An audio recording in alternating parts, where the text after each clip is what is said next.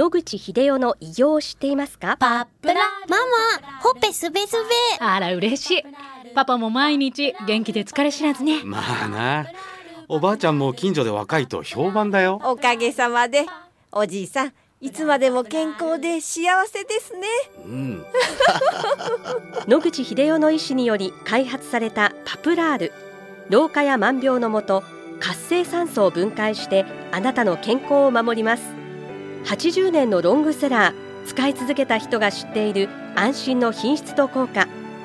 その悩みいつまで我慢しますか？まずはお試しを。お問い合わせは東洋厚生製薬所へ。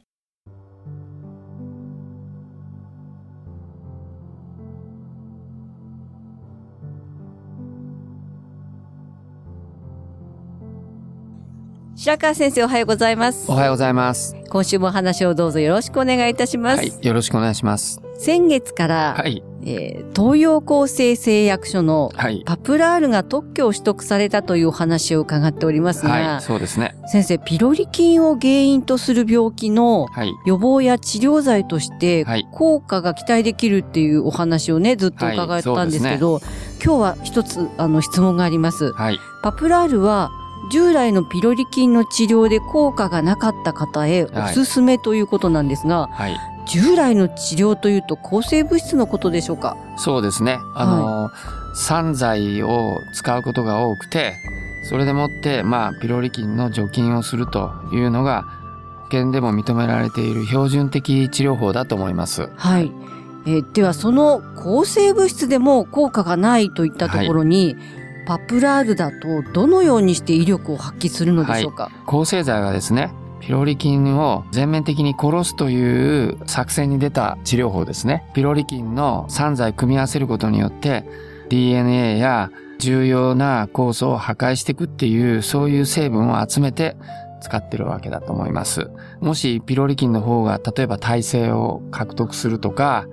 ピロリ菌の方が強い場合はそれも効かないと胃の中の状態胃酸の状態や粘膜の状態でそこに分布してるピロリ菌にきちっと届かないとかいろんな条件があると思うんですね。それで完全に殺しきれなくて残っているとすぐに再発してしまうと。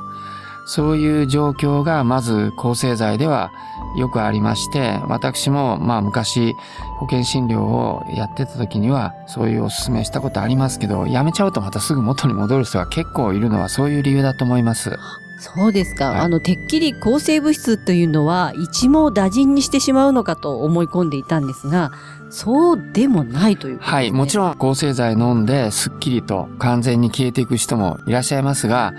結構な割合で残ってしまって再発するっていう人もいらっしゃいます。私の記憶する限り半分近くがやっぱり再発してると。はいそれぐらい効率に再発が多いんじゃないかと思っています。そうですかでは先生パプラールははどのぐらいの量をどのぐらい期間はい飲めばピロリ菌をえーこれもまあ、はいきちっとしたエビデンスを捉えるだけの臨床試験をしたわけではないんですけども、まずその前にピロリ菌が抗生剤に効かなかったものになぜ効くと言えるかということですけども、まあメカニズムが違うと思います。パプラールは SHP1 というピロリ菌の酵素を活性化することでピロリ菌の作用を抑えると。殺すところまでいかないので、抑えるということですと、ある程度低濃度でそれなりの効果を得られるので、まあ、抗生物質で耐性ができてしまったピロリ菌に対して、この SHP1 を活性化するということで効果を得るということでメカニズムが違うからですね。抗生剤を使った後でもパプラールを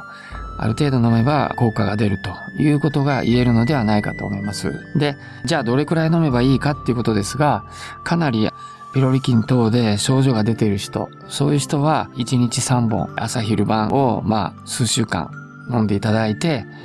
えーピロリ菌の有無その他の症状を見ていただくと。で、まだそれほどあの症状があるなとは思えないけどもいるということが検査で分かった場合は、まあ、最低1日1本ぐらいを飲んでいただくというのがいいというのがまあ一般に言われている除去の方法だと思います。はい、そうですか。あの、先生、感染予防、再発予防として利用するとすれば、どのぐらいの期間、どのぐらいの量飲めばよろしいでしょうか？えーっと、残念ながら、いつまで飲み続けたら再発しないかというデータがございませんので、現時点ではかなりの長期間飲んでいただかざるを得ないはということしか言えないと思います。それが月単位なのか年単位なのかまではまだ確定しておりません。おそらく半年とかそれぐらいは飲まないと予防という完全に消し去るという予防にはならないと思いますけども個人差がございまして短くても消せる人もいるし長く飲んでもまだ残ってしまう人もいるので予防的にピロリ菌が減るあるいはいなくなるというデータは確かにあるんですがしかしながらどれくらいの期間をしたらいいかっていうことについての法則性はまだ見出されてないと思います。そうですか。あの、先生、抗生物質では、はよく善玉菌など有はいはい用な菌も殺してしまうということですが、そうですねこのパプラールに関してそれは心配はないはい。パプラールは他の菌のあの活動は妨害しないと。で、ピロリ菌に対してだけ、この SHP1 を上げるという効果で、まあ、そのピロリ菌の活性を落とすということなので、抗生剤のようにやると、まあ、ほとんど腸内が飲んだ時は全滅という話よりは、はるかに副作用は少ないんだと思います。先生え、成長作用もありますかはい。もともと前から何度もあの申し上げているようにパプラールにはあの活性酸素を予防するという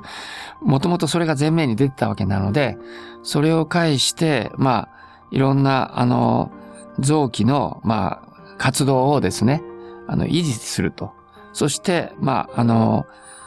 腸内にいる細菌を、えー害することないと。この二つの作用でまあ、成長作用は起こすことができるというふうに考えられます。ありがとうございます。えーパプラールの仕組みがまた一つ分かったように思います。そうですねはい。また来週もお話をよろしくお願いいたします。よろしくお願いします。お話の相手は FM 西東京の飯島千尋でした。